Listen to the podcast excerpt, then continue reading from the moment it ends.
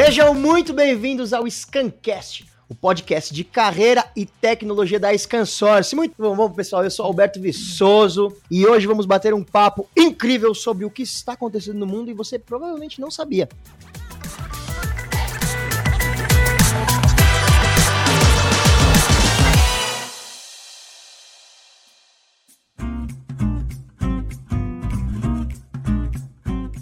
Muito bem, se você perguntar por aí, o que é a coisa mais importante para um país? Com certeza, 90% das respostas serão a educação. Mas o que será que está sendo feita para a educação no nosso país? E o que será da educação no futuro, agora com este momento de transição tão louco que a gente está vivendo? Bom, para falar Sobre isso e mais um pouco, hoje nós recebemos aqui no Scancast a Carolina Gomes, que é gerente de desenvolvimento de negócios na área da educação na Lenovo, que é uma das empresas que mais investem em tecnologia e educação no mundo. Carolina Gomes, muito bom dia, seja bem-vinda. Muito bom dia, obrigada, Alberto. Tudo bem? Tudo certo, tudo certo. Gente, essa mulher é uma simpatia. A gente tava conversando aqui, eu tava falando pra ela, a gente, a pessoa chega aqui convidada assim, e aí começa a bater um papo, eu fico desesperado, eu falo, não, não, segura, fala isso só no podcast. é uma coisa, é uma, coisa mais maravilhosa atrás da outra. Bom, para começar então, Carol, vamos, vamos dar dois passos atrás. Como é que a, te a tecnologia atuava no setor da educação antes da pandemia? Bom, primeiro acho que o pessoal tem que estar preparado, porque dois arianos conversando vai Nossa, ser assunto até o final do, do dia, dia, né? Bom, mas vamos lá, gente. Falando um pouquinho de educação aí antes da pandemia, a gente tinha um cenário de tecnologia sendo usado nas escolas muito pelo setor administrativo, laboratório de informática, e as escolas que investiam na tecnologia para o aluno utilizar e usufruir, os professores melhorarem a qualidade da aula, puxar a atenção do aluno, eram muito poucas. Então a gente considerava que era um status. A escola até usava como campanha de matrícula, ah, a gente usa tecnologia, tem um computador por aluno, era um diferencial, né? Uhum. A tecnologia evoluiu muito no mundo todo e em educação ela é, caminha a passos um pouco mais curtos. Porque não só porque as escolas não querem ou porque não tem recurso, mas porque tem muita coisa por trás disso, né? Tem muita coisa que vai além de simplesmente você comprar um, um, um projeto de tecnologia.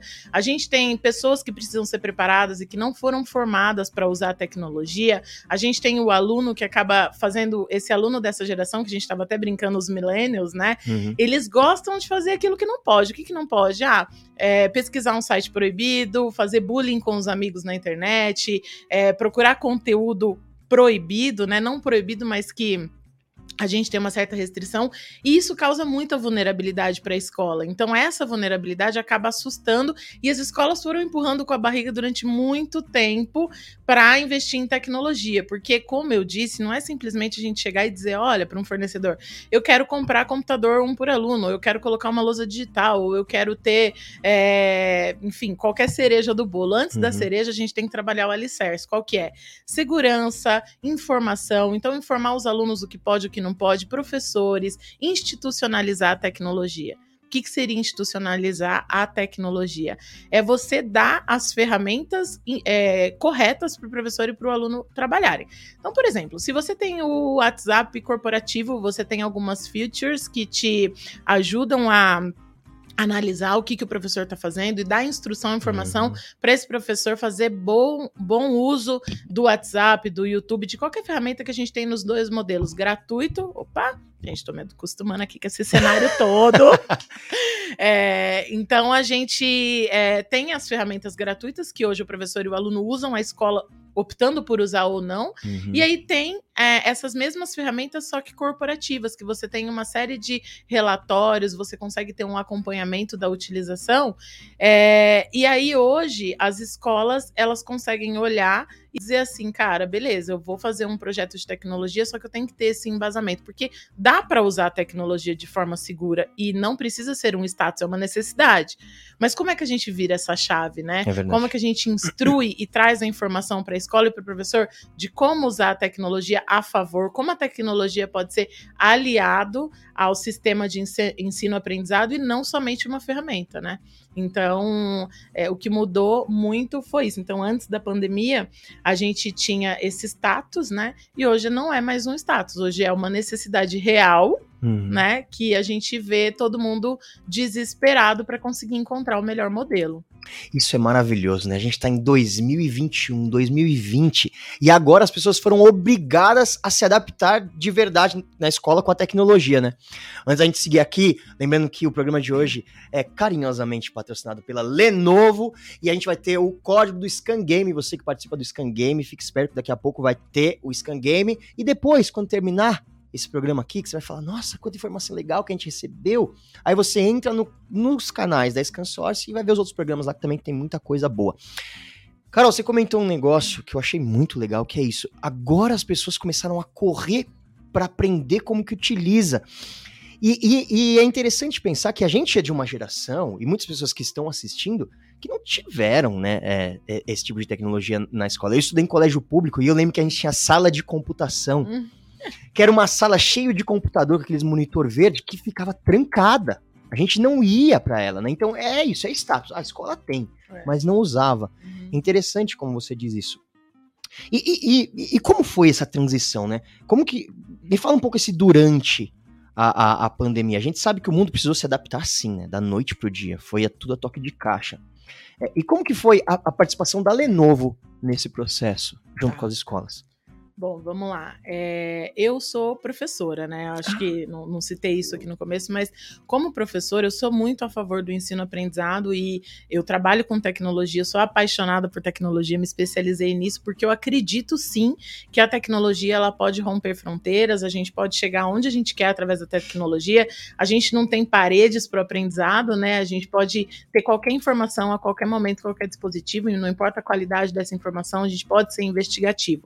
É, só que, junto com isso, é, vem uma série de coisas que, como eu já citei na minha fala anterior, a escola precisa ter essa informação e ser preparada. Durante a, pandem a pandemia, o que aconteceu? As escolas entraram é, em pânico né, no começo, porque como é que você coloca em, em, questões de 15 dias, 20 dias, todos os alunos da rede online. Então, uhum. qual plataforma eu vou usar, qual é a melhor, qual, qual o menor risco, é, os alunos não têm computador. E aí, assim, eu costumo dizer, quem me assiste sempre sabe que eu sempre falo isso, a pandemia veio para tirar a sujeira debaixo do tapete em todos os sentidos. É, casal que não estava bem se separou, casal que estava é mal, mas se, se, sentiram que é, o mundo as, as coisas do mundo vão muito além de, de, é, de curtição e de várias coisas que o mundo exige. Quando a gente fica dentro de casa, a gente vê que a gente, quanto a gente precisa do outro.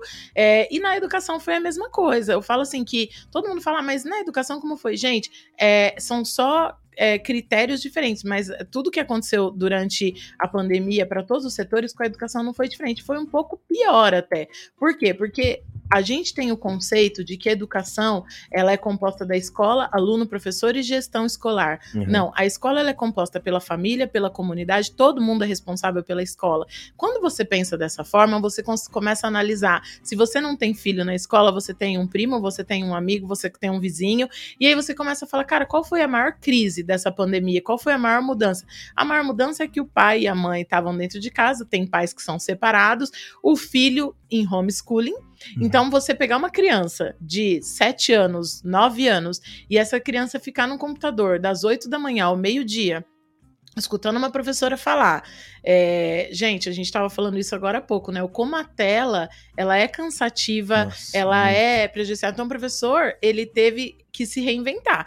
Porque se ele desse qualquer tipo de conteúdo, o aluno, ele não ia prender a atenção do aluno, o aluno ia estar tá fazendo outra coisa.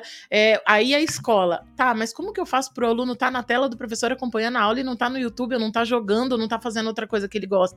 Qual o sistema de segurança que eu tenho para fazer esse aluno de fato prestar atenção na aula? Nem todo pai consegue acompanhar o homeschooling, o pai está em home office, é a mãe está em home office. É, e pior ainda, né? Muitas vezes a casa tem um computador é, que é o computador do trabalho do pai, o computador da mãe, e a criança vai fazer o homeschooling. Gente, toda hora bate nesse microfone, Não se preocupe, né? depois a gente arranca ele e joga. ao vivo, né? Bom, mas voltando... é, o pai tem o computador dele do trabalho, a mãe e o aluno precisava de uma tela. Uhum. E agora? O que, que, a gente vai fazer? Né? E aí, muito pai sofreu crise financeira, porque tinham pequenos ah. empreendedores ou empresas que vendiam horrores e pararam de vender, o que eu brinco, muitas que vendem não conseguem entregar, né? Tem vários fatores envolvidos aí que a sociedade sofreu e que influencia diretamente a escola. Porque a escola é composta por famílias reais que vivem tudo que a sociedade vive.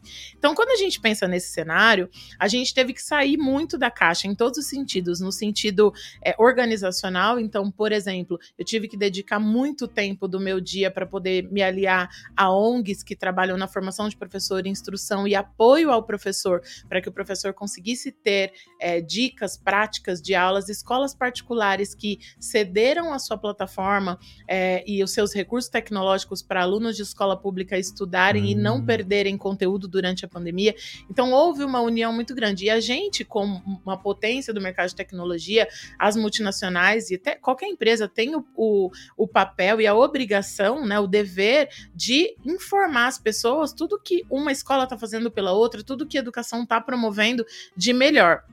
Então, saindo um pouco da questão de vendas e de produtos novos e de software e tudo mais, a gente teve que se reinventar nesse sentido. Então, a gente te, eu participei de inúmeras lives para professor, treinamento, meu time na Lenovo é, também, a gente conseguiu se dividir muito para dar esse apoio. A gente é, fez vários webinars direto com a Lenovo, eu fiz aqui com vocês também, para trazer informação para o canal de vendas, como o nosso canal de vendas pode apoiar a escola nesse momento, qual é o melhor tipo de projeto para a pandemia.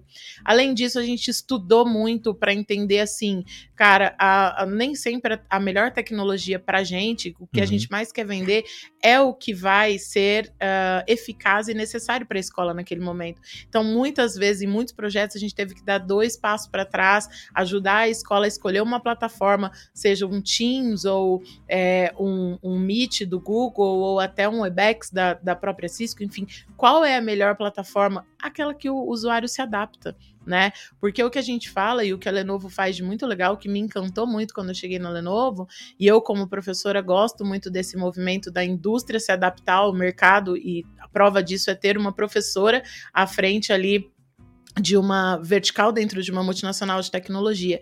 Então, quando a indústria se adapta ao, ao usuário, o que, que ela faz? Ela olha, ela fala assim: bom, é, primeiro eu tenho que entender qual plataforma é a melhor, é aquela uhum. que se adapta ao usuário. Ok, o hardware, o que, que o hardware precisa ter para se adaptar a esse novo movimento? Bom, é uma tendência que é um caminho sem volta.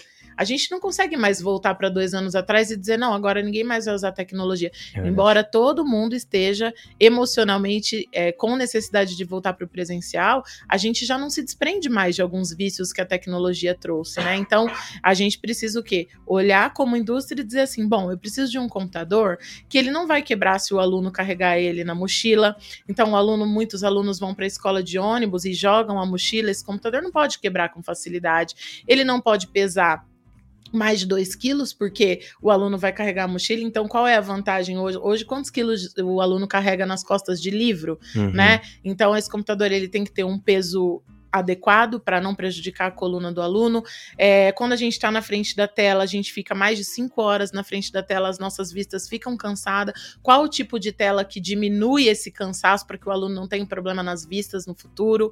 É, enfim, qual é o, a, essas teclas aqui todas, entra sujeira, e aí o aluno descobre que ela sai, o que, que ele faz? De novo, o Millennials, ele quer fazer aquilo que ele não pode. Então, ele vai pegar uma, qualquer coisinha e vai tentar tirar todas as teclas aqui, fazer, desmontar e montar de novo, porque ele é Isso é criativo. É e as teclas desse computador desse aluno, então, elas não podem sair.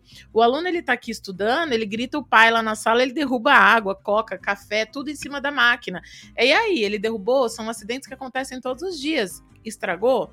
Não. Então, é, o computador, o hardware, ele, todos os detalhes são pensados para esse aluno e para o professor. Aí quando a gente entra na camada de software, uhum. porque eu queria assim, deixar muito claro para as pessoas que hoje a Lenovo, é, até quando eu cheguei, eu pensava assim, ah meu Deus, como é que eu vou é, trazer um tema pedagógico para um computador, né? Sim. E aí é, a gente trabalha com é, muito mais do que apenas vender um computador. A gente tem software porque eu penso assim, tá ok, eu tenho um computador, ele foi tudo isso pensado para que o aluno ele tenha a certeza de que ele não vai ter que ficar mandando o computador para manutenção toda hora. Então o que mais mais a gente precisa ter? Bom, a gente precisa ter um conjunto de software é, que vai ajudar o professor a gerenciar essa aula como se fosse uma LAN. Então, o professor ele pode da tela dele bloquear a tela de todos os alunos, ele pode da tela dele, por exemplo, puxar a tela de um aluno específico para a tela dele, para esse aluno poder compartilhar uma boa prática com os demais. Ele pode jogar uma avaliação na hora e ter o resultado instantaneamente. Isso estando no mesmo ambiente, ou o aluno da casa dele e o professor da casa dele. Uhum. Então, são ferramentas que ajudam o professor a ter o controle da sala de aula. Porque se você for pensar, um computador na mão do aluno sem nenhum tipo de ferramenta, software ou conteúdo, é mais um abacaxi é do que uma ferramenta é, que, que vai trazer os benefícios necessários. Então, é, tinha, tem várias coisas, por exemplo, que as escolas chegam para a gente e dizem assim: ah, a gente comprou 10 softwares de matemática, a gente comprou aplicativo disso e daquilo, e o professor não usa. Só que isso é baseado em eu acho que o professor não usa. Sim. Qual é o fato? Né? Então, tem algumas soluções de BI, a Lenovo, por exemplo, tem o Horus. O Horus é um software que ele, ele faz uma análise do parque tecnológico da, da instituição. Então, por exemplo, você tem 300 devices, você tem impressora, você tem ar-condicionado, você tem várias coisas, e a sua conta de energia, não tem ninguém na, lá na escola, agora na pandemia, todo mundo trabalhando de casa, sua conta de energia não diminuiu. Ou estão medindo errado, ou o que está acontecendo? Você tem como olhar dentro dessa ferramenta e fazer uma análise de quais os equipamentos que estão ficando ligados, por quanto tempo, o que, que você pode desligar ou não pode, software, quais as aplicações que professores, os professores estão usando, quais os alunos mais gostam de usar. Então, essa eu não preciso, eu não vou mais pagar por isso. Então você tem uma retenção de, de gastos que a tecnologia hoje pode proporcionar. Além do que o TI, através desse software, ele consegue controlar várias coisas dos ativos ali da instituição. Então, esse tipo de coisa a gente já vinha desenvolvendo e trabalhando antes da pandemia, só que ganhou muita força durante a pandemia, né? Então a gente falou aí de duas coisas assim que foram primordiais e eu vou falar de uma terceira. Então a primeira foi a questão socioafetiva, né? O apoio aos professores, às escolas e entender o, como a gente poderia trazer informação para o mercado. Uhum. O segundo pilar é quais as tecnologias, qual o melhor hardware e qual o melhor software que a gente tem para que as escolas trabalhem com, com mais segurança e com mais eficiência. E o terceiro terceiro ponto, e não mais importante, eu acredito que até para muita gente é o mais importante, é a questão financeira. É. Porque durante a pandemia, muitos pais perderam o emprego, diminuíram a rentabilidade, tiveram que investir em computador, porque muita escola não conseguiu dar, porque a escola também está com uma inadimplência alta. Como que a gente pode fazer, então? Eu não posso fazer doação, né, para todo mundo. Gostaria eu ter uma fábrica, ser muito rica e distribuir Entregar computador para todo mundo. Isso. Mas a gente não pode. Então, o que, que a gente fez? A gente começou fazer, a Lenovo recente contratou uma pessoa especialista em leasing, em crédito, em, em, em, modelos de modelos financeiros, para que a escola consiga muitas vezes até rentabilizar a, o investimento com tecnologia, né? Legal. Então, é, hoje a gente tem vários modelos, eu não vou citar todos aqui porque são muitos, mas a gente tem vários modelos junto com a ScanSource, com o distribuidor, que é modelo de locação via parceiro, modelo de leasing operacional, leasing financeiro, é, enfim, vários modelos que quando o, a escola e também é, customização do conteúdo e do device dentro da fábrica. Por quê? Hoje, o aluno, o pai do aluno, ele paga um valor anual por um material didático. Esse material didático ele tem um custo alto, porque tem impressão, tem várias coisas. Quando você digitaliza, você tem um custo para poder fazer é, digitalizar, esse, pôr esse, esse material é, como digital, uhum. só que por outro lado isso se paga, porque você vai digitalizar uma vez. Você não precisa ter aquela impressão todo ano, fora os recursos naturais que a gente gasta. Sim. E aí dentro da fábrica a gente consegue hoje entregar o device para o aluno como se ele fosse o livro digital do aluno. Então o aluno ele recebe o livro dele ali já com conteúdo, com tudo mais, e é, com uma, um pacote de serviços que vai evitar é, que o aluno tenha dor de cabeça e problemas. Gente, eu falei que eu falo muito e eu falo mesmo. Não, eu tô achando tá? ótimo. Vai, vai na sua aí. É, então, assim, se você for ver hoje, qual, quando uma escola vira pra gente e fala assim: ah, Carol, é, eu vou é, eu vou indicar um modelo de computador para a escola e o pai vai comprar esse computador no varejo. Gente, o computador tem ótimos computadores do varejo, só que o varejo ele é feito para venda para pessoa física, Sim. certo? Ah, mas o aluno é uma pessoa física, ele vai lá, o pai do aluno vai comprar como pessoa física.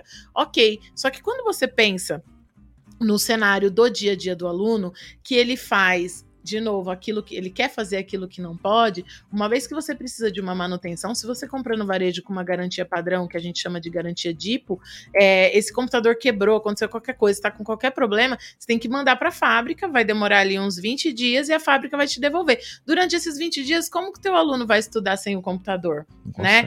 Então, no modelo corporativo, que é o, o modelo que a gente propõe para a escola, a escola compra, ela consegue mensalizar isso por 36, 48 meses, aí depende de, de, de cada modelo da escola, e ele pode ou revender isso para o pai do aluno como material didático, né? uhum. né? É, é, incluindo a parcela do computador dentro do, do material didático, que teoricamente o material didático ficaria mais barato do que ele impresso, né?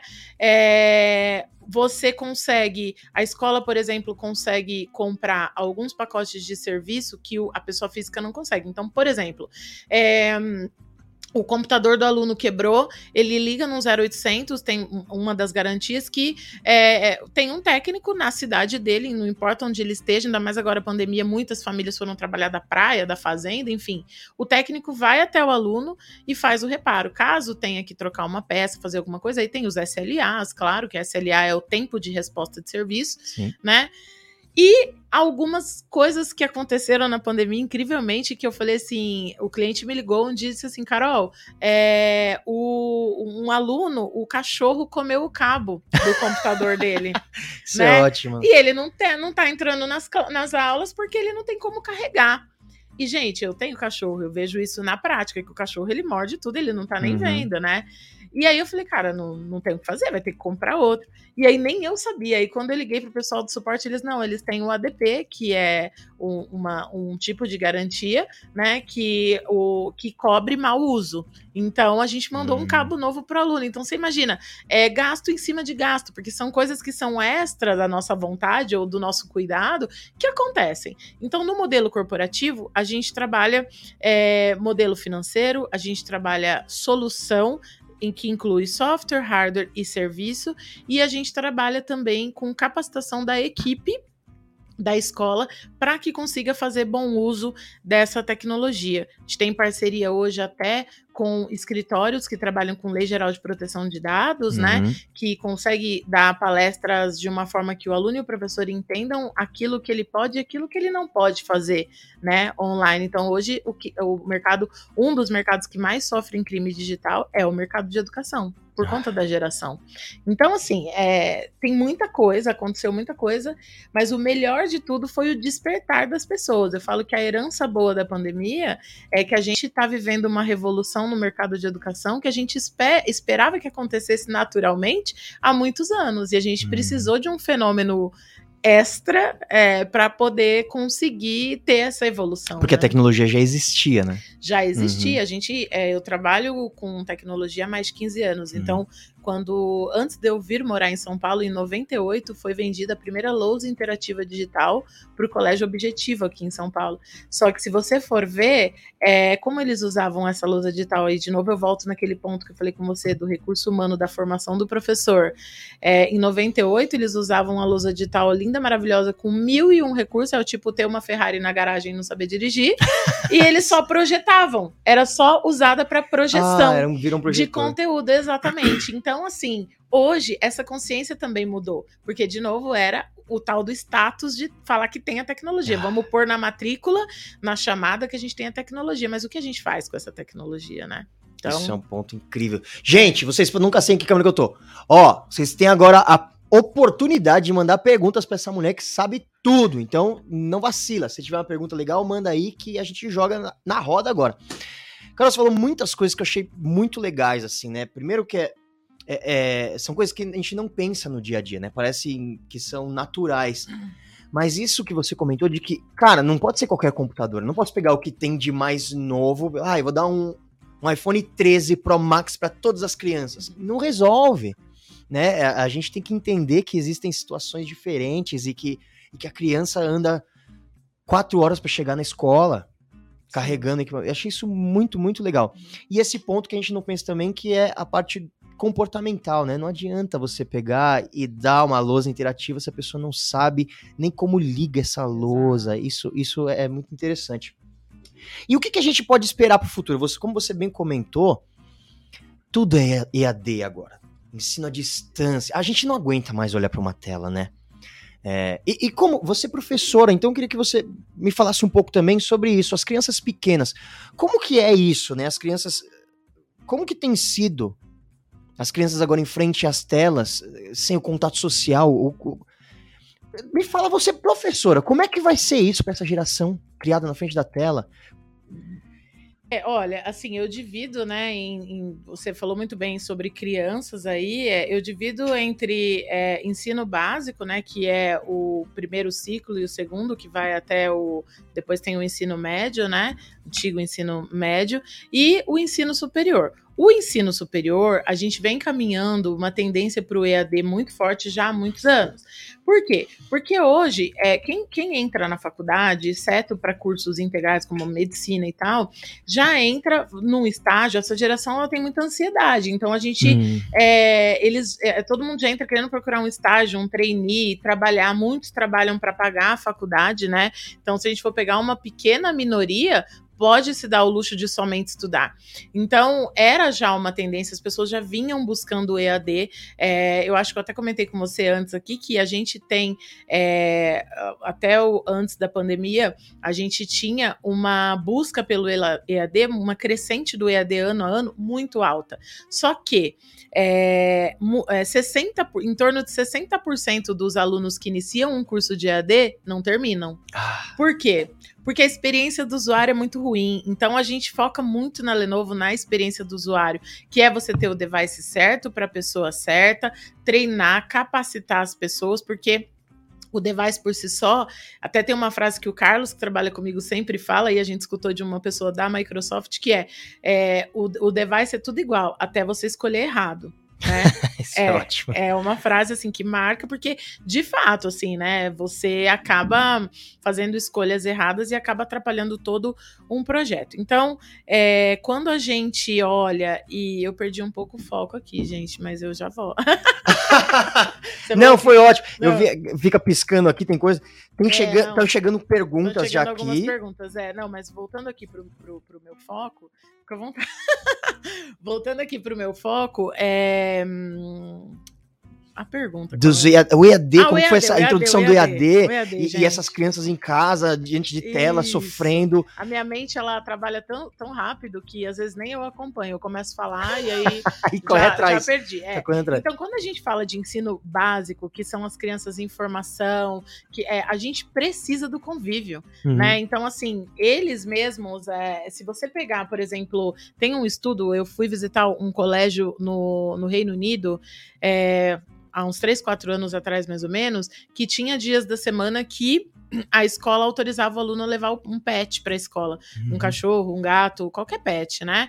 E aí eu fiquei, eu falei assim, gente, que incrível, né? Eu sou apaixonada por pet, como, como, que que isso melhora? Eles disseram assim, porque a criança, a natureza humana é uma natureza de relações pessoais. Contato, né? Contato. Então, a, o que que o animal ajuda? Ele ajuda porque quando a criança tem um animal em casa, ou ele leva para a escola, ele passa muito mais tempo interagindo com o animal, porque muitas vezes o pai, a mãe, tá todo mundo muito ocupado e não dá aquela atenção que a criança quer, porque ela prefere a relação humana. Se a gente for ver durante a pandemia e até agora a gente está vivendo uma crise socioemocional muito grande. Eu tenho várias amigas que me ligam e dizem: Amiga, o, o, a professora disse que o meu filho está com déficit de atenção. Amiga, o meu filho ele, ele, ele não, não tá querendo mais ficar no meio de pessoas, ou tá com pânico, ou tá com várias coisas que têm uhum. acontecido uhum. por conta da falta dessa relação humana. Então, assim, esse convívio é, é muito saudável. Todo mundo, eu, eu sempre brincava, falava assim, gente, é uma, é uma opinião que divide, que divide opiniões, mas assim, para mim, a escola teria já que ter voltado há muito tempo, óbvio, com todos os protocolos e responsabilidades, mas a gente se protege do Covid, mas a gente criou uma série de doenças emocionais que a hum. gente não uhum. tinha antes, né? Então, a troca, o trabalho em grupo, é, a troca de experiência, porque até os sete anos a criança está inteira, inteiramente em formação de é, personalidade personalidade, várias coisas. Então, as séries iniciais sofreram demais, assim. É, esse online, como, gente, até pra gente, é péssimo você ficar numa numa reunião ou numa aula das sete da manhã até o meio-dia, ou do meio-dia até as cinco da tarde. Então, essa questão socioemocional pegou, pegou muito, uhum. é, e aí muitas vezes o pai se desestabilizava também, porque o pai também estava sofrendo e vendo o filho naquela situação. É, a escola desestabilizou, porque o, o, o, professor ele passou a ser também um psicólogo, ele não consegue é, olhar o comportamento do aluno muitas vezes através da tela, mas algumas coisas são perceptíveis ali, né? Então, uma série de coisas. A escola teve que se adaptar, teve que mudar um pouco a rota, dar esse apoio às famílias uhum. e, e as famílias conseguiram de fato entender o papel do professor. Porque muitas vezes, muitas famílias, eu tenho várias amigas que deixam um filho na escola. Óbvio, gente, eu não tô falando que é proposital, ou que é errado, ou que é certo. Tô falando o que acontece de fato. O aluno fica ali na escola, a escola termina a aula às 6 horas, o aluno fica até 8, 9 esperando o pai buscar porque pegou trânsito, porque trabalhou demais. Pega o filho, o filho entra no carro e dorme. Então, essa interação a gente voltou voltou a ter com a pandemia. Só que o pai estava preparado para fazer homeschooling. Ah, tinha amiga que me ligava, gente, era até engraçado. Amiga, como que eu resolvo equação de segundo grau? Como que é isso é, em né? português? Me ajuda, pelo amor de Deus, porque eu tenho que fazer o homeschooling e eu não consigo. Então, foi muito além é, de simplesmente a gente ficar dentro de casa. E aí eu acho que hoje é unânime, é muito difícil é, uma pessoa que tem filho ou que viveu isso que vai te dizer que prefere que o filho estude, estude da tela. Então, ah, Carol, então você acha que voltando para o presencial vai acabar a questão da tecnologia? O aluno não vai mais usar computador? Gente, computador é o novo livre caderno digital do aluno. Ponto, Porque, né? ponto, uhum. é um caminho sem volta. É como uhum. você discutir se tem ou não Wi-Fi em um ambiente. Você chega, você não dá bom dia, você pergunta qual a senha do Wi-Fi. Foi o que eu fiz aqui hoje, por exemplo. Porque a, a vida é assim, é o dinamismo que a tecnologia trouxe, só que a gente tem que achar o equilíbrio e saber usar isso como forma é, como benefício, como uma ferramenta que traz um benefício. Então, o aluno ele pode na aula presencial fazer anotações é, dentro do caderno dele, depois estudar e o professor pode mandar instantaneamente. O aluno pode prestar 100% atenção no que o professor está falando, porque depois ele tem tudo isso salvo no computador dele para ele estudar. Na minha época era, ah, você falou da tua época, né? Como era? Na minha, assim, professor escrevendo na lousa, todo mundo copiando. Quem não copiou, o resto da sala espera todo mundo terminar de copiar para poder ir pular para o próximo exercício. Hoje a pra gente apagar tem a lousa, né? escrever de novo. escrever de novo. e às vezes tinha aquele que demorava, né? Porque é cada um no seu tempo. Hoje a gente entendeu isso, que existe o ensino adaptativo, que uhum. em termos globais a gente chama de adaptative learning. Tem outro movimento chamado flipped classroom, que está muito forte agora na pandemia. Então, falando de é, adaptative learning, que é o ensino adaptativo, simplesmente é assim: Alberto é mais ágil e tem mais facilidade com, com português, com a língua portuguesa, do que a Carolina. A Carolina é mais ágil que o Alberto em matemática. Se a professora está dando uma atividade de português e o Alberto já terminou, ela detecta na tela dela, o Alberto terminou, ela já te lança um exercício novo uhum. e você não fica parado, vulnerável e, ou atrapalhando porque até o perde amigo, o foco também, vai embora. O foco. E a, o aluno, esse aluno, ele precisa ser produtivo. Ele pede agilidade, eles são muito ansiosos. Então, assim, esse tipo de coisa vai facilita, facilita muito até para manter a organização da sala, manter é, o, todo, tudo que a gente sempre quis que, que tivesse e que não tinha. É, quando a gente fala de flipped classroom, que é a sala de aula invertida, é, eu comentei com você quando eu cheguei que o aluno hoje ele é protagonista, né? Uhum. Então, na nossa época, na minha época não, porque eu sou jovem, mas na época pra da nós minha que somos cringe, não cringe, você que é millennial. É, na época da minha avó, o, o professor ele era mestre, né? Ah, tinha é, credibilidade, Hoje mestre né? é só quem tem mestrado, né? uhum. né? Mas, Carol, o professor perdeu seu papel. Não, pelo contrário, hoje para mim na pandemia o professor foi o ser mais enaltecido e valorizado. Só que né, isso na minha cabeça de professora, mas ainda remuneração, tudo, eles sofrem muito, ainda é uma classe muito é, prejudicada, eu acho, pelo sistema, enfim. Mas voltando ali é, pelo protagonismo do aluno, uhum. o aluno hoje ele pesquisa tudo e qualquer assunto antes dele vir para a sala de aula. O professor ele é um mentor que ele vai instruir, direcionar o aluno para aquilo que é o correto ou não, mas ele tem pensamento crítico. O aluno ele tem opinião. Antes na minha sala, quando o professor perguntasse alguém quer perguntar alguma coisa, alguém quer falar alguma coisa, era muito difícil quem, ergue, quem erguia a mão para falar, porque não, eu vou, eu não, eu não sei, né? Hoje, é, é, até o professor tem que controlar o contrário, né? Assim, quem, quem é, vamos, já deu, já acabou o, o, tempo de, de debate, de discussão, porque o aluno ele tem opinião, ele tem a uhum. informação na palma da mão, literalmente. Então, é, esse protagonismo todo, é, é a, a, a, pedagogia, a escola é, durante, eh, no, no mundo inteiro evoluiu para explorar essa vantagem desse momento. Então, qual que é? O professor dá o conteúdo, que é basicamente o que as universidades públicas fazem, o aluno pega o conteúdo, o tema, vai pesquisar, lê livro, vai, senta na biblioteca, né? Antigamente, uhum. agora senta no computador e vai pesquisar, e aí o aluno chega com as suas ideias, com a sua crítica, com as suas opiniões sobre aquele tema e o professor vai direcionar e vão discutir entre grupos, então vira algo muito mais dinâmico e que o aluno aprende com uma facilidade muito maior do que quando ele ficava sentado só escutando, escutando, escutando e tentando absorver o conteúdo. Uhum. Então, esses movimentos todos é, trouxeram para a gente um dinamismo, né, para as escolas que têm se preparado, para as escolas que é, que, que, que, olham o professor da forma co como, como deve ser olhado. E uma coisa que, que a gente é, olha muito é que assim o professor ele muitas vezes ele dá aula em duas três escolas para poder complementar a renda uhum. cada escola usa uma plataforma uma escola usa Google outra escola usa Microsoft e qual é o horário que o professor prepara essa aula né qual é o horário que o professor para olha e fala assim bom é, eu tenho essa aula pronta que não, o professor ele tem que preparar. E é no extra classe. Ele não ganha para isso muitas vezes. Então a vida do professor não é fácil. Eu falo, valorizem os seus professores, porque hoje o que tem de curso de pedagogia, letras, geografia fechando nas universidades por falta de turma, porque hoje em dia é muito difícil quem quer ser professor, é né? verdade. Porque não é fácil. Por isso que eu acho que a gente tem que cada vez mais valorizar, principalmente quem é pai, sofreu na pandemia é, e, e, fazer um movimento aí para que esse professor ele consiga cada vez Os ser mais professores seguraram uma barra. Muito. Seguraram muito. uma barra nessa pandemia. Que interessante tudo que você está falando, Carol. Então a gente pode é, imaginar que o, os professores que nós tivemos, pelo menos a forma que, que eles davam aula, estão acabando. Não existe mais esse tipo de, de professores. Estão evoluindo, a, a profissão está evoluindo e mudando. Então, é assim, é, era para ser, né?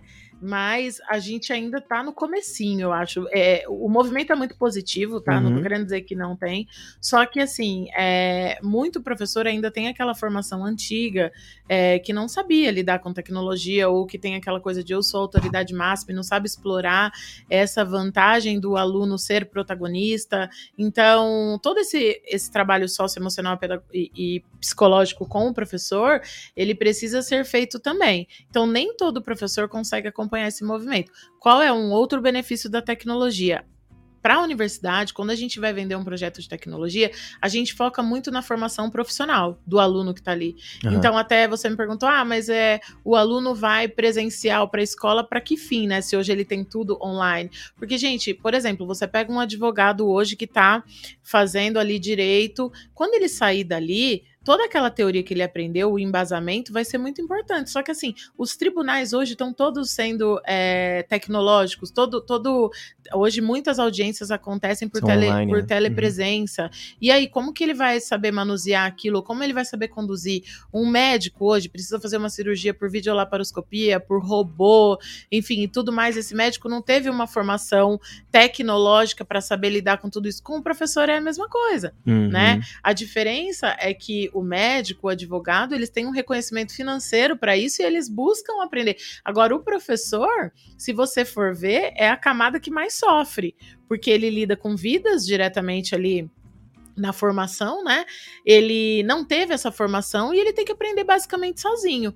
É por isso que eu acho importante as multinacionais e a gente como indústria apoiar as ONGs que são a favor do professor, que treinam, que trazem recursos, que têm ferramentas. Hoje Microsoft Google têm milhares de ferramentas de apoio ao professor gratuitos e, e a gente tenta trazer essa informação. Porque ainda hoje a gente chega em muita escola e diz assim: olha, é, você já usou o Microsoft 365 ou o Chrome Education Upgrade ali do, do Google, né? Vocês já usaram? Não, a gente não conhece. Então, milhares de ferramentas gratuitas que podem apoiar o professor treinamentos e o professor não sabe o que está acontecendo. Então, esse, eu acho que esse é um dos papéis que a gente tem que exercer, que é trazer a informação e chamar esse professor, chamar essas pessoas para perto da gente, não só com o intuito de vender alguma coisa, mas de informar e formar esses professores para o que a gente quer vender. Né? Isso é legal. Senão... A sociedade tem que estar mais preocupada com os professores. Deixa eu fazer aqui as perguntas que estão chegando, senão eu só faço as minhas, e aí eu monopolizo aqui. Uh, nossa, tem aqui uma previsão, eu gosto também. Ó. Olha só. Começa pelo Maicon. Maicon Cosme Dantas, o Maicon que apresenta o nosso Outbox, está acompanhando aqui. Um abraço, Maicon. Ele tá, tem uma pergunta. Carol, como você imagina a educação em 2030? Puxa, se não tiver outra pandemia. É, eu falei, eu, eu falei pro Michael, acho que foi ontem, eu falei, cara, eu fico até meio tímida de fazer. Eu não sou muito tímida para falar, mas fico meio tímida de na Scansource falar de qualquer coisa. Quando a gente assiste o Outbox, aquele, aquela pegada dele que super prende a nossa atenção, né? Então, a gente, quem nunca viu, vai lá ver que é muito legal é muito e legal. a gente cons consegue entender de tecnologia de uma forma muito mais simples do que ela realmente é, né? Então, Michael, parabéns e obrigada aí pela pergunta. Gente, eu sou professora, né? Então, eu sou sonhadora. É, como eu imagino a educação em 2030, eu vou falar um pouco de como eu sonho e depois de como eu acho que na prática vai acontecer, né? Falando de como eu sonho, é, eu, eu, eu acho que as pessoas estão se conscientizando para esse papel e importância do professor. Então, eu acredito que as novas gerações de professores vão estar muito mais é, preparados, é, tecnologicamente falando, psicologicamente falando, para atender a demanda dessa geração. Então, eu acho que o, a gente, quando briga por qualquer militância, eu acho que uma delas tem que ser para melhorar salário e qualidade da, da, da profissão, né? Que é uhum. é ser professor. Então, 2030, eu espero que a, a gente, o Brasil e o mundo, hoje tem muitos lugares do mundo que o professor ganha mais que médico, que advogado. Então, eu espero que em 2030 a gente já tenha esse reconhecimento do professor e que ele seja melhor remunerado do que ele é hoje. Em termos de tecnologia, eu acho que o professor estando preparado, bem remunerado, a gente vai conseguir colocar em prática algumas tecnologias que a gente é, já desenvolveu, mas que a gente ainda está a passos atrás para conseguir trazer. Hoje a gente tem escolas cases, escolas de alto nível e até algumas escolas públicas que fizeram projetos inovadores é, que usam, por exemplo, óculos de realidade virtual, inteligência artificial e várias coisas. Quando alguém me perguntar, Carol, mas o que é inteligência artificial e como é que a gente usa inteligência artificial na escola? Muitas vezes um, um notebook, um computador que você tenha já tem algumas coisas que tem inteligência artificial e a gente não sabe. Basicamente, só para a gente definir o conceito de uhum. inteligência uhum. artificial, é, nada mais é do que você é, a máquina entender os recados que você dá de, devido à tua é, utilização e te dar respostas mais rápidas, tá? De uma forma muito simplória, gente. É muito mais do que isso, o AI, inteligência artificial. Mas hoje, por exemplo, você vai no mercado, você vai no Pão de Açúcar, põe o cliente mais, todos os dias você compra banana, é, água mineral Bonafonte, ó, eu fazendo propaganda aqui, é. É, enfim, você compra ali a sua listinha de compras duas, três vezes por semana no mercado. Se um dia você for ali naquele, naquele mercado e você é, não pegar algum dos itens, a caixa pode te perguntar: hoje a senhora não quer? Tá na promoção. Você já pegou o teu cardápio de atuar é, as suas promoções do dia, você entrou no aplicativo e viu. Engraçado que sempre que você entra no aplicativo do Pão de Açúcar, os produtos que estão na promoção são os produtos que você mais compra, mais compra. ou algum concorrente. Por exemplo, eu vou sempre na Droga Raia, mais uma propaganda de graça, né?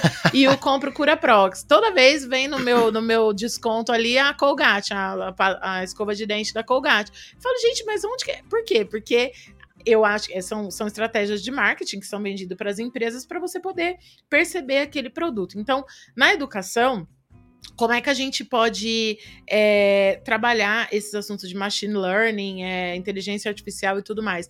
A gente vai ter uma resposta de dados muito mais rápida do que a gente tem hoje. Uhum. Então, por exemplo, a escola, ela hoje tem muita dificuldade em ter estratégias para reter aluno, para captar novos alunos, para é, ter uma análise, por exemplo, de BI se no pro próximo ano qual o risco que ela corre de perder X alunos por, por conta de comportamento.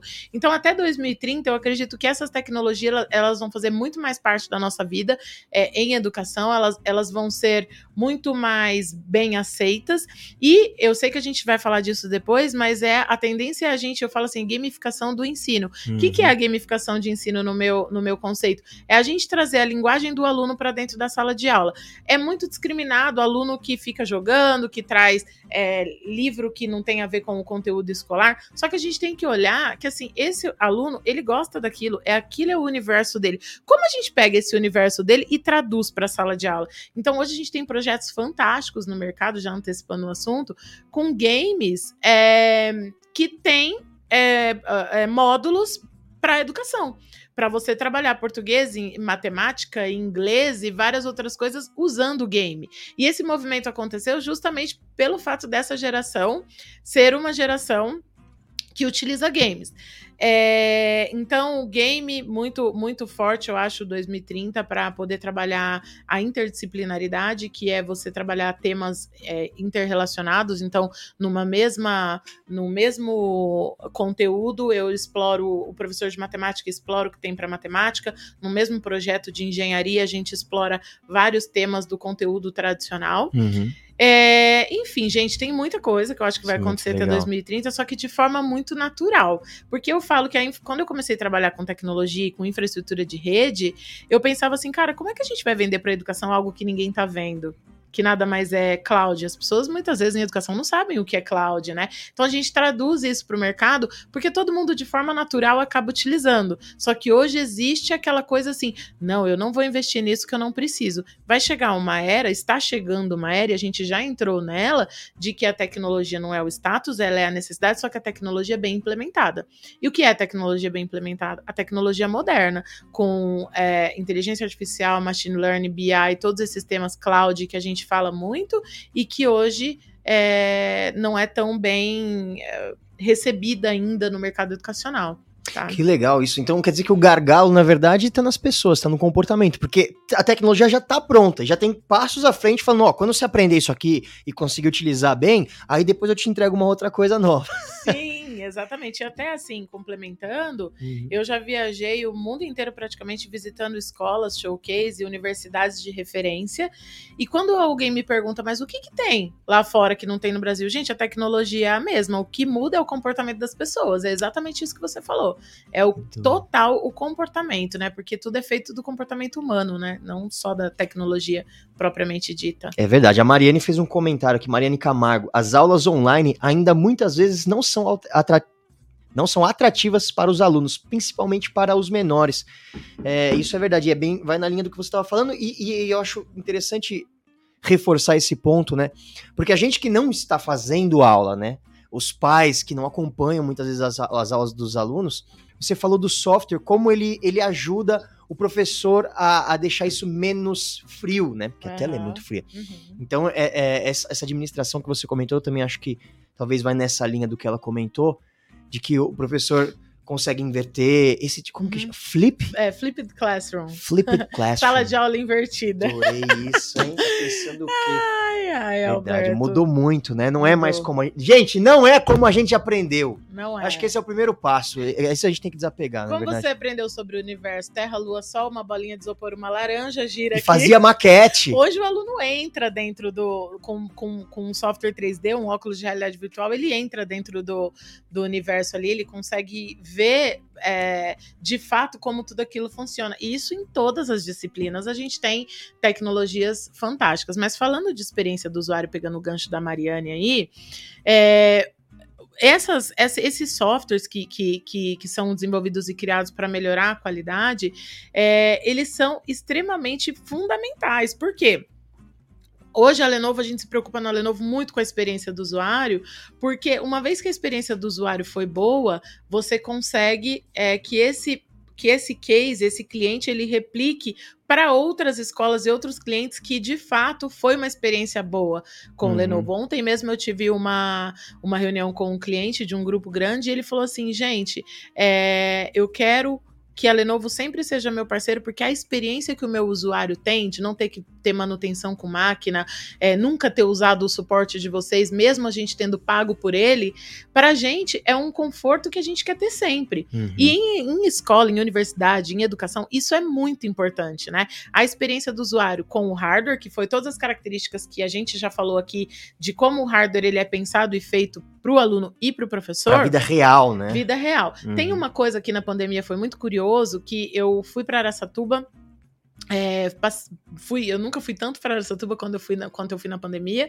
Aracatuba agora tá famosa, né, nas mídias, então eu tenho orgulho de dizer eu sou de Aracatuba, porque todo mundo conhece. Mas é, eu fiquei assistindo uma aula com a, com a minha sobrinha, eu no, no escritório, trabalhando ela do meu lado, a gente, e assim, um monte de criança falando ao mesmo tempo quando a professora abre o áudio. É, o áudio da professora, muitas vezes a professora tá falando na lousa e, e o computador ah, dela tá lá, o áudio ruim. Aí a titia não entende o que ela falou, aquele desespero, aquela coisa, gente, é uma experiência péssima. E aí a criança termina aquilo cansada, exausta. E aí tem tecnologias para isso. Então, se você for ver hoje na Lenovo, a gente tem, a gente tem alguns conceitos e modelos de sala de aula. Depois a gente, é, a gente pode até marcar um, um papo com o Carlos, que ele é mais técnico, ele consegue apresentar apresentar soluções práticas para apoiar as escolas, mas um caso assim, um estúdio, sala de aula híbrida, né? Porque na, no ensino básico a gente não fala de AD, a gente fala de sala de aula híbrida, que é metade on, é, online e metade presencial, porque tem que ter o, o convívio, né? O físico ali. E aí a gente pega ali o modelo de estúdio, por exemplo. Então tem soluções, por exemplo, de smart, smart, é, smart collaboration, que a gente tem a câmera que ela acompanha o professor na sala. Então não tem aquela coisa, o ah, professor ah, tá aqui escrevendo, a câmera tá filmando lá do outro lado, porque a câmera do computador ela fica reta, né? Então tem câmeras que elas, que elas, elas se movimentam acompanhando o professor. Ele acompanha o áudio do professor, tira ruído para quem tá em casa escutar melhor. Então isso é experiência do usuário, é você proporcionar para o aluno que ele vai ter uma qualidade de áudio, uma qualidade de vídeo, a plataforma é leve, então não pesa no Wi-Fi do aluno, que muitas vezes está sendo compartilhado por três, quatro pessoas fazendo conferência uhum. com vídeo. Então, tudo isso, ah, Carol, mas eu não tenho como é, pedir para o aluno ter uma internet boa na casa dele. Não, mas você pode ter uma plataforma mais leve, que não pese tanto na, na utilização, você pode ter conteúdos que foram produzidos e feitos de forma mais leve para poder dar uma experiência melhor. Aquela coisa do aluno tentar abrir um negócio, o negócio não abre, todo mundo já está com, com o, o, o, material aberto e ele ali tentando abrir porque não carregou ainda, porque o computador não acompanha, tá antigo, não, enfim, é uma série de coisas, de experiências que são péssimas. E falando do professor, só para eu fechar essa fala, é, uma vez que o professor ele tem que toda hora interromper a aula dele para cuidar é, da se o equipamento está quebrado, se o aluno derrubou líquido no equipamento, se o equipamento caiu, é, se o aluno está fazendo alguma coisa errada ali no dentro do, do da aula, se o aluno está no YouTube vendo que não pode, isso é um desgaste emocional para o professor Nossa, muito grande. Então a, tec, a empresa de tecnologia e os gestores que implementaram o projeto têm que pensar em tudo isso. Eu vou te dar uma ferramenta, mas você vai ter um projeto bem instituído e bem pensado para que você tenha uma boa qualidade de aula para o professor e uma boa experiência para o aluno. Se não, é um projeto fadado ao, ao fracasso. Verdade, um investimento inútil. Né? Exatamente. Né? E, e, e, aí faz muito sentido pensar agora, nesse ponto que você tinha citado agora, que a gente vai entrar um pouco mais, que é a gamificação, né? Porque é uma forma também de você atrair a, atrair a atenção do aluno. E é engraçado pensar sobre isso, porque eu, eu sou uma pessoa que passou por esse, por esse exemplo que eu vou dar agora e conheço muitas pessoas que aprenderam inglês com videogame. Uhum. Porque só, o jogo só vinha em inglês, você precisava aprender alguma coisa, não é, Lucas? Lucas, Fernando e Juliana, que estão aqui atrás, não me deixam mentir sozinho, eles mentem junto comigo. Os jogos em inglês foram, foram uma forma de introduzir o, o idioma na minha educação e vejo de muitas outras pessoas. Então é interessante pensar como que o game pode ser utilizado na educação. E me fala mais sobre isso. Como é que, como é que as, as escolas estão lidando com isso? Tá, é jogos, é, game, música, né? Eu tenho amigos que falam inglês ah, porque são músicos e tiveram que aprender a é, falar inglês. Olha, é um movimento muito legal isso, que vem ganhando cada vez mais força, né? A gente tem um, um programa que foi instituído nos Estados Unidos há muito tempo atrás, que é o STEM. O STEM é uma sigla em inglês que, traduzindo, fica Ciências, Tecnologia, Engenharia e Matemática. Quando começou a trabalhar, na época do, do presidente Obama, eh, Barack Obama, é, projetos com o STEM, o que, que as escolas faziam? Ah, eu vou te dar que você precisa fazer, construir uma maquete grupos de alunos, precisa construir uma maquete ou uma plataforma para tirar a poluição do rio Tietê, pegar um exemplo. E em cima dessa maquete, o aluno ele aprendia engenharia, matemática, é, ciências e essas disciplinas aí que eu falei. E aí, por conta do STEM, o game ganhou muita força, porque as escolas olharam e falaram assim: opa, peraí, isso tudo, se o aluno conseguir trazer é, vídeos e coisas de game para dentro da sala de aula, eles vão conseguir ser muito mais produtivos. E aí, logo, a Microsoft lançou o Minecraft. O Minecraft, ele é uma febre, né, para uhum. as crianças, toda criança ama é, jogar e mexer com Minecraft. O Minecraft é um mundo, né, que a criança vai construindo e ela constrói ali o que quiser. Então tem algumas ferramentas que o professor é, ele é instruindo, a própria Microsoft dá vários treinamentos e tem, tem várias instruções em relação ao Minecraft quando a escola adere ali ao, ao, ao game, é, para que o professor consiga trabalhar qualquer disciplina ali. E a gente tem casos reais aqui no Brasil de melhora de índice de desenvolvimento da educação básica, que é o IDEB Brasil, é uma prova que as escolas fazem para poder ter uma nota de qualificação com o MEC. É, eu tenho o caso, por exemplo, de, da Escola Bosque. A Escola Bosque é um showcase, é uma escola showcase da Microsoft. É, eles usam Minecraft, vários outros games, mas um exemplo que mexeu muito comigo e eles ganharam um, um prêmio mundial da hum. Unesco, porque os alunos fizeram a reconstrução dos monumentos históricos usando Minecraft. Que legal. Então, assim, a professora deu a introdução dos monumentos históricos, do que era o conceito.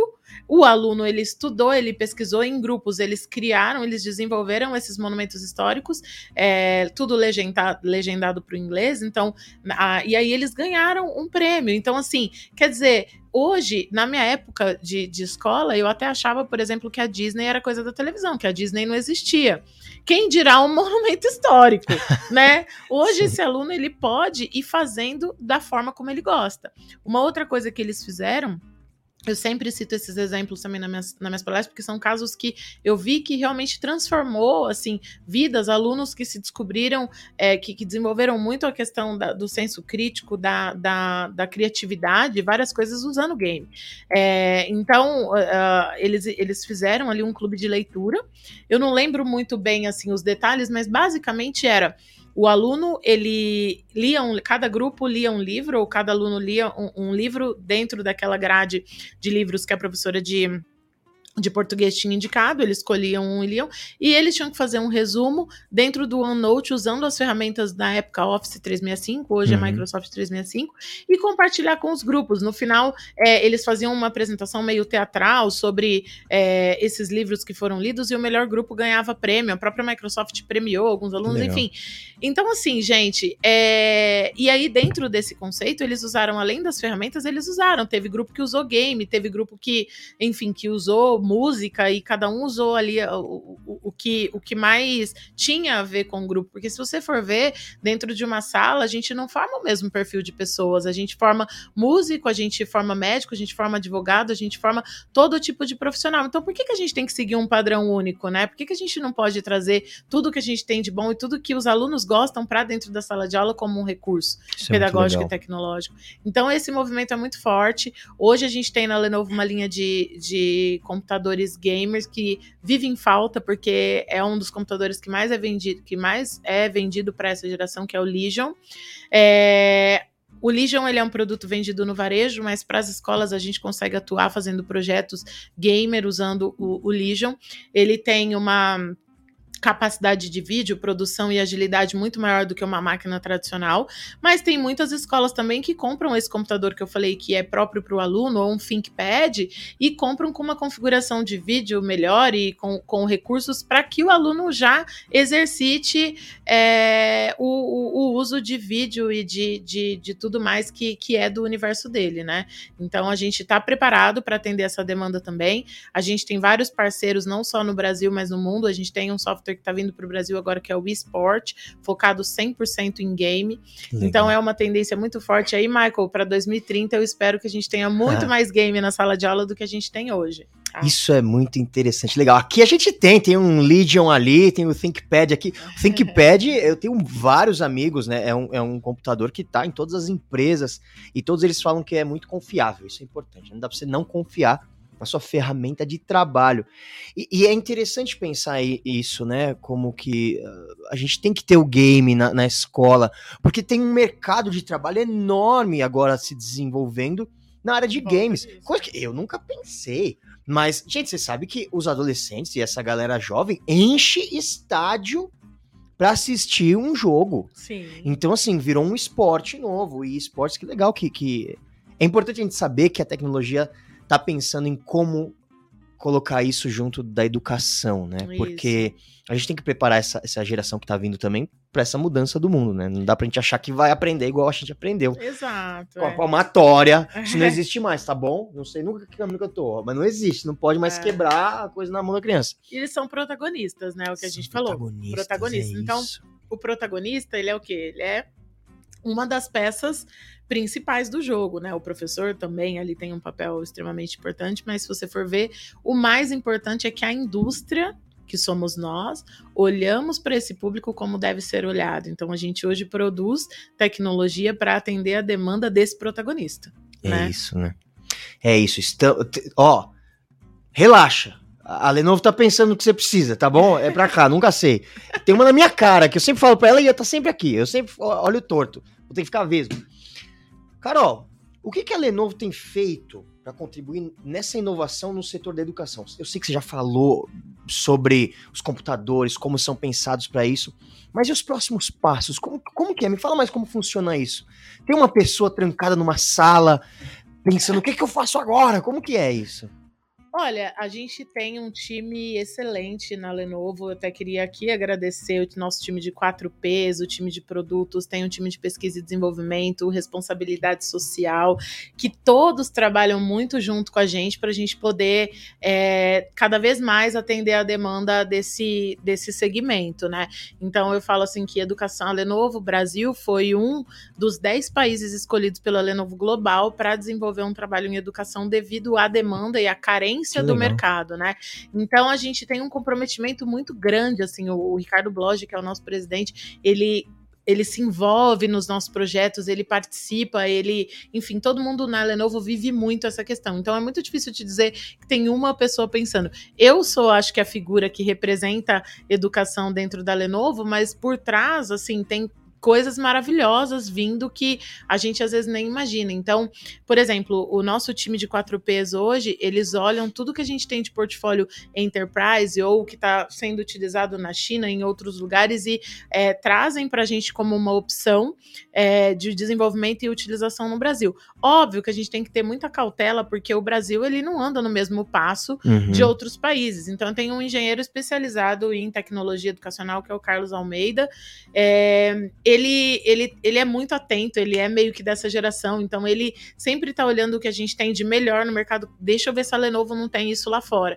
Só que a gente tem um pouco de cautela para implementar algumas coisas no Brasil. Não que a gente. É, desmereça o potencial do mercado, mas eu acho que não adianta a gente pôr a carroça na frente dos bois. A gente tem que trabalhar algo, uma coisa muito bem trabalhada e depois ir implementando novas coisas, né? Então, o, o a Lenovo hoje está trabalhando muito esses conceitos que eu trouxe, que é inteligência artificial, óculos de realidade virtual. A gente tem óculos de realidade virtual e óculos de realidade mista. O que, que é a realidade hum. mista? É um óculos que você coloca e você tá aqui vendo a realidade que a gente tá, só que você consegue ver, por exemplo, eu coloco esse óculos, eu tenho um software que olha para você, eu consigo ver aqui teu coração, o pulmão, ver os órgãos, e aí o aluno ainda consegue fazer algumas que anotações, demais. salvar algumas partes para ele poder estudar depois. Isso é uma realidade mista. Você tá no virtual, mas você também tá no real. Então tem coisas assim que a gente está trazendo. Uma coisa que, devido ao nosso crescimento, né? Hoje, se a gente for separar mercado público de privado, a gente hoje hoje é a marca, a gente acabou de ganhar um prêmio de marca mais lembrada no setor educacional para compra de, de devices e projeto com, com computadores. É, a gente tem, tem, pensado muito em software, né? Porque o computador a gente já tem, a gente já sabe que a gente tem o melhor, mas, e eu falo isso com muita convicção, eu não vendo aquilo que eu não compro, mas a gente tem pensado muito em software, em o que pode ser diferente, porque daqui a pouco todo mundo vai ter computador, os alunos vão estar todos online. Aí, é óbvio, tem o refresh de máquina e tudo mais, mas o que mais eu posso oferecer? Né? Eu posso oferecer treina, ser, é, serviço de treinamento é, para professor, eu posso oferecer software de matemática. Então a gente está fazendo também alianças com várias empresas do Brasil e do mundo para que a gente tenha um portfólio cada vez maior de no mercado educacional, saindo da fábrica da Lenovo. Pensando em pesquisa e desenvolvimento, a nossa área trabalha com é, muita lei da informática, né? Uhum. Então a uhum. gente tem recursos para investir nas universidades para desenvolver startups e, e, novas soluções tecnológicas para a educação. Então podem esperar que logo a gente vai ter um hub aí de empresas e tecnologias que vão é, prover soluções para que seja uma experiência melhor a utilização de computadores. E, não mais importante, a gente tem agora, devido ao crescente do mercado, produção local de produtos educacionais no Brasil. Hum. Então, isso ajuda também a gente a ter mais agilidade na entrega, mais agilidade é, na, na formatação do computador para para que o aluno ou a escola receba um computador mais personalizado, porque é, é importado, a gente recebe a caixa já vem fechada, é. então teria um retrabalho de abrir, fazer e tal. Produção local a gente consegue ter muito mais recursos. Então, gente, vem muita novidade por aí. Esperem que a Lenovo vai continuar surpreendendo vocês. Isso é muito legal, porque é um carinho, né, com, com o Brasil, com a população, com o que a gente precisa. Carol, que papo gostoso. É, bom, vou lembrar que falando em games, temos o Scan Game, hein? A gente também pensa em gamificação aqui. Quer aprender sobre tecnologia de forma fácil, brincando, se divertindo? Scan Game, vai pôr o código agora? Então tem um código aqui maravilhoso em algum lugar dessa tela, em algum lugar no, no comentário aqui embaixo. Vai aparecer o código, copia ele, põe lá que você ganha prêmio ainda. Isso é maravilhoso, né? Você joga, aprende e ganha. Corre o risco, olha que perigo, de você ganhar um prêmio. Carol, em nome da Lenovo e com a experiência que você tem do dia a dia porque é diferente da gente estar tá sentado, lendo um negócio. Você está no dia a dia ali, né? Na frente, você sabe o que está acontecendo. Acompanhando a tecnologia e a educação. Deixe as suas últimas palavras e agradecimentos ao nosso público, falando o que a gente pode esperar do futuro. Não precisa ser 2030, como o Michael perguntou, mas agora, saindo, encaminhando para sair da, da, dessa pandemia, como vai ser essa retomada, essa volta, o que a gente pode esperar? Bom, eu espero que as escolas retomem aí 100% com segurança, que a gente tenha uma flexibilidade, né? Porque uma herança boa da pandemia é que se o pai do aluno executivo precisa viajar, trabalhar, ou uma, uma criança de uma escola pública carente, por exemplo, a família precisa mudar de cidade, ele tem que mudar de escola e recomeçar, que ele possa ter acesso às aulas online e continuar estudando na escola que ele já estava uhum. por um uhum. período, até que ele consiga se adaptar. Então, algumas heranças boas eu acho que ficaram. É, eu acho que esse movimento da indústria, do mercado, está se adaptando, está apoiando causas sociais e fazendo responsabilidade social com mais responsabilidade, não só colocando o dinheiro porque eu preciso gastar essa verba de imposto ali, então, é, para diminuir o imposto, né? Então, vamos dar o dinheiro ali, não, mas acompanhar e fazer, produzir coisas ali de qualidade. É, eu acredito muito que a tecnologia é um caminho sem volta. Então, para as escolas que pensam em, ah, vai voltar para o presencial, então eu não preciso investir nisso agora porque eu estou sofrendo inadimplência ou estou em crise financeira, quanto mais você adiar, mais caro fica. Hum. Esse é um ponto. É, o segundo ponto, as escolas que já vinham se preparando tecnologicamente falando antes da pandemia foram as escolas que menos perderam aluno, pelo contrário, ganharam, aumentaram a receita, mesmo que tenham ainda inadimplência, uma coisa ou outra, mas não diminuíram a quantidade de alunos. Exemplo disso é o Grupo Marista. O Grupo Marista é um case da Lenovo, a gente tem muito orgulho porque eles trabalham é, de forma muito séria e de forma muito, muito legal. E o Marista ganhou prêmio prêmios, o Marista aumentou o número de alunos, tem escola que vai manter no híbrido, uh, porque eles já vinham há dois anos antes da pandemia investindo em educação trabalhando, treinando professores, usando os recursos que os parceiros tecnológicos tinham. Então, treinamento de Microsoft, eles participam, eles se engajam, é top-down. Então, as pessoas da gestão são engajados em fazer isso acontecer. Então, gente, assim, o meu recado é Procure informação, não compre em tecnologia por comprar, não tenha uma Ferrari na garagem se você não sabe dirigir. Matrícula você pode conseguir é, por outros meios. Colocar na matrícula que tem tecnologia só por ter não vai te fazer se manter nesse mercado. O mercado está cada vez mais competitivo, os grandes grupos estão cada vez maiores, comprando mais escolas. Então, para você que quer se manter e continuar, invista em tecnologia, procure empresas que tenham planos de financiamento que, que caibam no teu bolso e tecnologias que caibam no teu bolso, mas comece. Se você não começou ainda, você já está muito atrasado e para quem começou, não desanima, não é fácil, não é fácil, não é virar uma chave, é uma quebra de paradigmas muito grande, uhum. mas o mais difícil é não começar. Então comece, busque informações aqui na Lenovo. A gente tem vários vídeos também no YouTube, várias, vários conteúdos legais aí. Segue a gente no, no, no LinkedIn. É, o que a gente puder fazer por vocês, a gente vai fazer. Lembrando, eu sou professora, eu sou de educação, é, eu me tornei vendedora, me tornei é. tecnológica, mas eu sou professora, esse é o meu propósito de vida. Então, conta com a gente o que vocês precisarem aí, canais também aqui, que a gente trabalha com canais, é toda uma cadeia, uma rede para atender bem as escolas. E é isso. Então, assim, conta com a gente. Vem muita coisa boa por aí da Lenovo. O nosso time está crescendo, a gente está evoluindo cada vez mais é, para poder atender vocês cada vez com mais qualidade. Obrigada, Scansource. Obrigada, Alberto, Lucas, Juliana, todo o time aí pelo, pelo convite. Eu gosto muito de falar de educação, tanto que eu começo a falar e não paro, né? Eu adoro. Mas é isso, gente. Obrigada mesmo. As perguntas que ficaram aí no chat que não deu tempo de responder. É, eu vou colocar meu, meu ah, e-mail coloca. e o meu WhatsApp. Me mandem que eu respondo para vocês. Ou depois a gente. Olha que simpatia essa mulher, gente. Carol, obrigado. Obrigado pelo seu tempo, obrigado pelo papo. É, foi uma conversa que, que conseguiu mostrar é, como tá e para onde vai o mercado de educação. Muito interessante. E volte mais vezes. Muito obrigada, Alberto. Eu te agradeço que tornou esse papo bem leve e bem mais simples do que do que é. Obrigada aí pelo dinamismo e pela oportunidade. Muito obrigado. O Scancast de hoje fica por aqui. Lembrando que o vídeo vai ficar na íntegra no nosso canal no YouTube e também teremos os cortes por temas, né, e por momentos, assim. Então você volta depois, fala, puxa, quero aquele momento lá que, que a Carol comentou não sei o quê, vai estar tá fácil de você achar. Aproveita também no nosso canal do da Scansource Brasil e assiste lá Break Digital, Power Minute e o Outbox com o Michael, que foi presente aqui com as perguntas no nosso programa de hoje. E é isso. Muito obrigado. Nos vemos na próxima. Valeu.